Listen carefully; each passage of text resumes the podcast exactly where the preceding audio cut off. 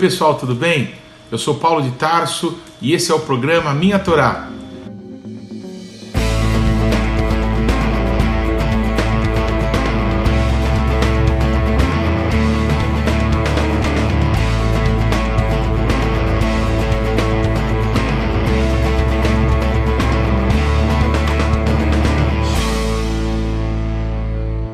E olha, não se esqueça de deixar o seu like, de se inscrever no canal e de ativar o sininho de notificações. Que Deus te abençoe.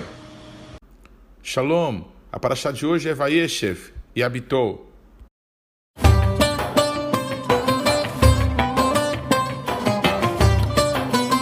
A paraxá de hoje está em Gênesis, no capítulo 37, do versículo 1 até Gênesis 40, versículo 23. A Haftará, em Amos, no capítulo 2, do versículo 6 até 3, versículo 8. E na Brit Hadashah, nós vamos ler Efésios, do capítulo 2, do versículo 11 até o 21. Em Gênesis, capítulo 37, versículo 1, está escrito: E habitou Yaakov na terra em que seu pai fora forasteiro, na terra de Canaã. Quando a palavra de Deus nos fala que Yaakov habitou na terra em que o seu pai havia sido forasteiro, nos dá a entender que até que enfim Israel chega num tempo de paz, num tempo de se estabelecer num lugar. Ele que tinha nascido na terra prometida, que tinha ido se casar e fazer fortuna na terra dos seus antepassados, agora, depois de ter enfrentado o momento mais difícil da sua vida, que foi o reencontro com Esaú, parece que Israel teria um tempo de paz a partir desse momento mas infelizmente é muito pelo contrário. É, um dos momentos mais difíceis da vida de Israel começa a suceder nesse momento, quando, estabelecido ali na terra dos seus antepassados, do seu pai, do seu avô, Israel fica sabendo da morte do seu filho amado, Yosef, José. José, filho de Yaakov com Rachel, com Raquel. Israel tinha um apreço especial por esse menino. Claro, ele é o filho da mulher com que ele sempre sonhou viver, que ele sonhou é, se casar, a mulher da vida dele, a mulher pela qual ele se apaixonou verdadeiramente.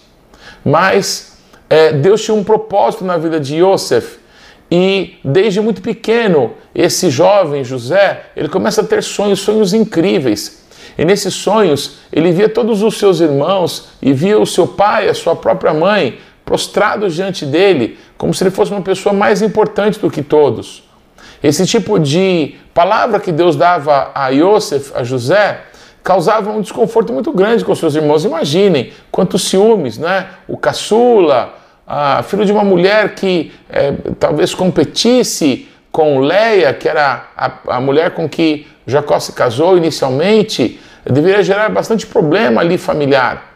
Mas esse drama estava apenas começando, porque os irmãos, em determinado momento em que José ele foi pego pelos seus irmãos e eles decidiram matá-lo, jogaram ele numa cisterna.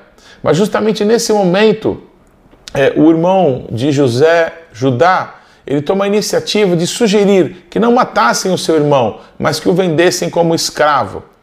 E tiram então ele da cisterna, e naquele momento passava uma caravana de ismaelitas, diz a Torá, é, que estava indo para o Egito. Eles vendem José é, como um escravo para o Egito, e talvez nunca mais tivessem notícia daquele jovem ah, em toda a vida deles. Quando chegam em casa com as roupas que é, Israel tinha dado ao seu filho José, havia uma tristeza terrível no coração do pai porque imaginava que o seu filho tinha sido morto por animais do campo, animais ferozes, e a amargura, a tristeza de Israel deve ter sido muito grande, deve ter sido terrível. Mas enquanto isso acontecia, na mente de José, talvez haveria a necessidade de se esquecer do seu passado, do seu passado de ser tratado como um príncipe, alguém que não trabalhava em coisas é, braçais como seus irmãos, mas alguém que era ensinado, instruído pelo seu próprio pai, a conhecer as histórias do passado para legar para as futuras gerações, havia uma diferença de tratamento entre José e os seus irmãos. E essa diferença se evidenciou pelo tipo de roupa que a Bíblia narra que Israel dá a José. Uma roupa com mangas compridas, colorida, não uma roupa de um trabalhador comum, mas a roupa de alguém que ficaria em casa, que ficaria dedicado aos estudos, à história, a escrever, a ler. Mas a vida de José mudou radicalmente. Em todas essas coisas havia a manifestação de Deus sobre a vida dele, havia um propósito que estava sendo estabelecido na vida de José. Uma curiosidade muito especial nessa história é que no momento em que José vai ser vendido, os ismaelitas que o compram para vendê-lo no Egito, eles estão vindo da região de Gileade, uma região que no futuro ficaria conhecida por é, produzir grandes especiarias. Eles carregavam especiarias e aquelas especiarias futuramente seriam usadas no óleo da unção. Olha que coisa interessante, para o óleo da unção, é, com aquelas coisas que os ismaelitas traziam, só faltava o azeite. É, eu acho que todos sabem que o azeite ele é feito da azeitona esmagada. E a azeitona esmagada é a vida do ungido de Deus. Eu acho que todas as pessoas que já foram chamadas ao ministério, que já receberam a primeira unção, uma separação ministerial, sabem como Deus nos trata para que o melhor possa ser extraído de nós, para que se veja que no lugar de óleo de linhaça, o que vai sair é um óleo puro, é um óleo dourado, é o óleo da unção, que simboliza um derramar do Espírito Santo que um dia cairá sobre a nossa própria cabeça. É isso que Deus tem para nós, é isso que Deus tinha para José, mas esse processo ele é muito difícil para quem está passando por ele. E José, então, tratado como um príncipe na sua casa, acaba sendo comprado por um homem chamado Potifar, um homem muito importante no Egito, um homem que tinha um nível de autoridade muito grande, um sacerdote lá do Egito. E ele passa a ser um servo nessa casa. Mas tudo que José fazia em toda a sua vida, ele brilhava, ele era excelente. Em pouco tempo, Yosef se transforma no mordomo, a pessoa abaixo da autoridade do próprio Potifar. E não demorou muito para que os olhos da mulher de Potifar olhassem com maldade para Yosef. Ela desejou que ele a possuísse, ela desejou que ele traísse o seu senhor com ela. Mas Yosef, mesmo longe dos pais, mesmo traído pelos seus irmãos e vendido como escravo, ele mantinha o caráter de Deus, ele permaneceu fiel ao Senhor, ele disse não àquela mulher. E qual foi o resultado disso? Ele foi lançado na cadeia. Enquanto todas essas situações estão acontecendo com José, a Torá, nesse trecho, nos mostra a vida de uma outra pessoa que também é bastante importante. Quando nós pensamos que o livro de Bereshit, o livro de Gênesis, é um livro de sementes, nós entendemos que os patriarcas Abraham, Isaac e Yaakov são é, as sementes de Deus para a geração de um povo e a semente de Deus para gerar filhos para Deus pela fé. Mas quando vemos as narrativas de José e também de Judá, nós pensamos: será que essa história ela trata de quatro ou de cinco pessoas? Na verdade, quando nosso Deus se apresenta para Moisés, ele diz assim: Eu sou o Deus do teu pai, eu sou o Deus de Abraão, o Deus de Isaac e o Deus de Jacó. É como se o sobrenome de Deus fosse Deus de Abraão, Deus de Isaac e Deus de Jacó. Portanto, quando a palavra de Deus nos apresenta agora não apenas os patriarcas, mas também José e logo depois Judá, nós entendemos que a vida desses dois não concorre com a vida dos patriarcas, mas vai apontar para outra coisa extremamente importante. Vai apontar para a vida e para o ministério de Yeshua, Hamashiach, o nosso ungido, o nosso Senhor, o nosso Rei. Por que isso? Porque Yosef vive situações na sua própria vida que apontavam para coisas que Jesus, que Yeshua ia passar na sua vida. A vida de Yehudá, a vida de Judá, aponta para a constituição da família do Mashiach, da tribo onde Jesus nasceria. Jesus é chamado de o leão da tribo de Judá, porque ele é a manifestação do cumprimento da palavra de Deus, de que Yehudá era um leãozinho e o cetro não se apartaria dele até que viesse Shiló. Todas essas palavras proféticas elas apontam para Yeshua, elas apontam para o governo de Deus através de Judá, manifesto no leão da tribo de Judá. Então Yehudá, ele ganhou a condição de se transformar então naquele que traria através das suas gerações o Messias. Pois vem de Judá Caleb, vem de Judá Salmão, vem de Judá Boaz, vem de Judá Davi, vem de Judá Yeshua HaMashiach. De outra forma, na vida de José, nós vemos um homem que foi vendido pelos seus irmãos, assim como Yeshua foi vendido por Judas. Uma pessoa que foi é, condenado injustamente, assim como levantaram falsas testemunhas contra Jesus, porque ninguém conseguiu provar contra ele coisa alguma que o condenasse.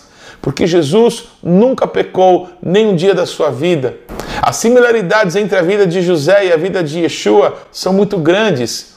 Da mesma maneira que na genealogia de Jesus aparecem mulheres não judias como Tamar, como Ruth, como Raabe, nós vemos Yosef casando com uma não judia, uma egípcia chamada Zenate. Assim como José foi levado ao Egito, Yeshua também foi. Assim como José sofreu tentações para se esquecer do seu pai, para se esquecer de Deus, Yeshua foi tentado em todas as coisas, mas ele nunca pecou nenhum dia da sua vida. Assim como Yosef foi ao Egito guiado por Deus, por causa de um propósito de Deus para dar livramento à sua família, e quando os seus irmãos se encontram com ele, não o reconhecem. Assim, Yeshua não foi reconhecido pelos seus, não foi reconhecido como o enviado de Deus, o Mashiach, o Shaliach do Pai. Assim como Yosef perdoou seus irmãos, dizendo: Olha, não fiquem tristes, não fiquem pesarosos no coração de vocês porque foi Deus que fez todas essas coisas, me enviando à frente de vocês. Assim como Yosef perdoa os seus irmãos, Yeshua na cruz do Calvário declara: Pai, perdoa os seus pecados, eles não sabem o que estão fazendo.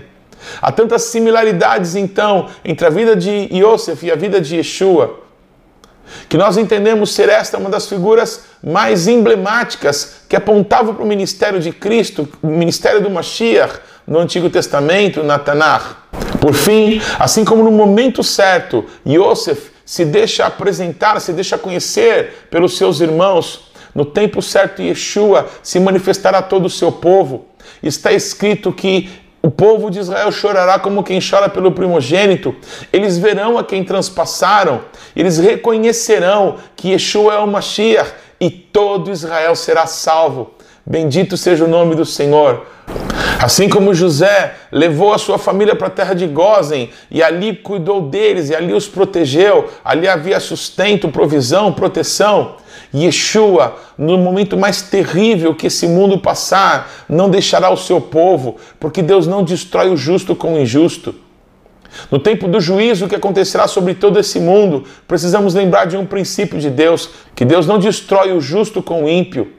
O nosso Deus, assim como levou na arca de Noé, acendeu a arca de Noé e salvou a família de Noé, assim como Ló foi tirado de Sodoma e Gomorra, assim o Senhor fará com o seu povo. O Senhor proverá livramento para aqueles que são marcados pelo Espírito Santo, para aqueles que têm o selo da salvação. Eles não perecerão junto com os ímpios. O Senhor tem um lugar de proteção para o seu povo. Todas essas coisas incríveis que acontecem com José acontecem em paralelo com a vida de Judá, que está formando a família da qual virá o Mashiach. A Bíblia conta que Judá ele erra e ele casa com uma cananeia. Ele tem três filhos e esses filhos dele eram maus. O seu filho mais velho, Er, se casou com uma mulher chamada Tamar e ele não gerou filhos nela e Deus o matou porque era um homem perverso. Quando o seu segundo filho, o segundo filho de Erudá, chamado Onã, tinha que honrar através do levirato a vida do seu irmão, gerando um filho no nome daquele que tinha morrido. Onã, ele se recusa a fazer isso e por isso também Deus o mata. E o filho mais novo de Erudá era muito jovem. E Erudá obriga que Tamar fique esperando que o seu filho caçula cresça, para que ela pudesse ter nela gerado um filho do seu primeiro marido que havia morrido. O que acontece é que muito tempo passa, o filho de Erudá fica adulto e ele não honra a sua palavra. E o que Tamar faz? Ela se veste como uma prostituta cultural e ela seduz e engana Yehudá. E ela toma como pagamento da prostituição o cajado e o selo de Judá. E um dia, quando o Judá fica sabendo que ela está grávida, ele fica furioso e manda matá-la, porque ela teria desonrado a palavra que ela tinha recebido. Mas então Tamar manda para Judá o bordão e o seu selo. E Tamar manda perguntar para Yehudá: diga a ele se ele sabe de quem pertencem essas coisas. E Erudá certamente se quebranta, percebendo que ele foi injusto E aquela mulher agiu com mais justiça, porque ele não tinha honrado a sua palavra. Ele nunca mais possui essa mulher, mas ela já estava grávida, ela estava grávida de gêmeos. E também esses gêmeos que estão no ventre de Tamar, eles são duas figuras que aparecem muito pouco. A vida desses dois aparece apenas nesse momento na Bíblia, mas a maneira que eles nascem é uma maneira que apontam para coisas muito tremendas da palavra de Deus e que devemos ter os olhos atentos a isso. Assim como Yehudá e Yosef são é, dois irmãos é, cujas, assim como Judá e José geram tribos, essas duas tribos têm histórias muito ligadas no futuro. Nós vemos na Bíblia figuras como Elias e Eliseu, um que confronta todo o povo, um que confronta reis, um que chama o povo ao arrependimento, o outro apenas manifesta a graça que apontava para o ministério de Yeshua, o ministério da graça do Pai. Quando vem João Batista, ele confronta todos, ele confronta o rei Herodes, ele confronta o povo, ele confronta a nação, ele chama os religiosos de raça de víboras. Mas logo depois vem Yeshua, que manifesta a salvação, manifesta a graça do nosso Deus, curando pessoas, libertando cativos, restaurando a visão dos cegos, ressuscitando a mortos e anunciando aos pobres a salvação do nosso Deus. Essa é a graça do Senhor. Pois no ventre de Tamar, os filhos de Judá estavam para nascer, quando na hora do parto, é, de repente, uma das crianças coloca o braço para fora, estende a mão, a parteira que viu aquela cena amarrou no braço dessa criança um cordão vermelho, como que dizendo: Olha, esse é o primogênito, esse é aquele que saiu primeiro. Mas de repente, a criança puxa novamente o braço e quem rompe a madre não é esse que tinha o fio vermelho amarrado no braço, mas é o outro irmão, que é chamado então de Pérez, que quer dizer romper. Então Pérez, ele como que aproveita o caminho, a deixa, é, o apontamento que o seu irmão, que nasce depois, tinha dado. É como se esse outro irmão, ele apontasse o caminho, mas Pérez tivesse a força para romper a madre. Pois nós vemos aí figuras muito importantes do ministério profético e apostólico. Um que declara: esse é o caminho, andai por ele. E depois o ministério apostólico que vem para estabelecer o reino de Deus, que vem para romper fileiras, que vem para implantar o reino de Deus nessa terra. Pois a igreja de Cristo nasceu assim, tendo Yeshua a principal pedra de fundação e sobre ele o fundamento dos apóstolos e profetas, para que toda a igreja possa ser edificada na rocha inabalável que é Yeshua. Sobre esta rocha, disse Yeshua a Kefas, as portas do inferno não prevalecerão contra a minha igreja. Nós não somos desse mundo. O nosso descanso não é aqui. Assim como pessoas como Yosef, José, sofreram tantas coisas, sofreram injustiças. No coração dessas pessoas havia Iá, uma esperança, uma esperança plantada por Deus através de sonhos, de visões, de palavras proféticas, mesmo nos momentos mais difíceis, mesmo nos momentos de solidão. O nosso Deus continua sendo fiel, o nosso Deus continua cuidando do seu povo. O nosso Deus nos chama hoje à santidade, nos chama hoje a lembrar das promessas, a trazer à memória aquilo que nos pode dar esperança, para que possamos permanecer firmes, inabaláveis nas promessas do Senhor. Não importa quanto tempo passe, tudo que Deus falou a nosso respeito se cumprirá. Em muitas situações, talvez, que nós guardemos mágoas de pessoas que nos feriram, que nos traíram, deveriam ser trocadas por uma sensação, por um sentimento de responsabilidade, de cuidado. Porque se passamos essas coisas todas, o nosso Deus sabia que em nós havia uma estrutura, nós poderíamos suportar todas essas coisas, para podermos liberar perdão, para podermos ser um canal do perdão e da bênção de Deus, para podermos declarar: foi Deus que fez essas coisas todas, o inimigo não tem poder contra a minha vida, é, que mal me poderá fazer o homem? Quem cuida da minha vida, quem dirige a minha história, quem cuida dos meus dias e tem todos eles muito bem contados, é o Senhor Criador dos céus e da terra. Assim como Yosef, cujo nome quer dizer Deus ainda me acrescentará, você possa dizer ainda hoje: Deus ainda acrescentará na minha vida muitas coisas com as quais eu mesmo vou glorificar a Deus. Um dia o rei Davi declarou: Eu habitarei na casa do Senhor por todos os dias da minha vida. E habitou Jacó, e assentou-se Jacó. Que você possa entender que, ainda que dias difíceis venham, Nós estamos habitando agora na presença do Deus Todo-Poderoso, no lugar onde nada nem ninguém poderá nos abalar jamais, porque a mão do Eterno está sobre a nossa vida. Que Deus te abençoe. Que mitzion tesetorá udvar Adonai mirushalayim. E de Sião virá a lei e a palavra de Deus de Jerusalém. O Shabat não pertence à semana que está terminando. O Shabat não pertence à semana que está começando. O Shabat pertence ao Eterno. Shabbat Shalom.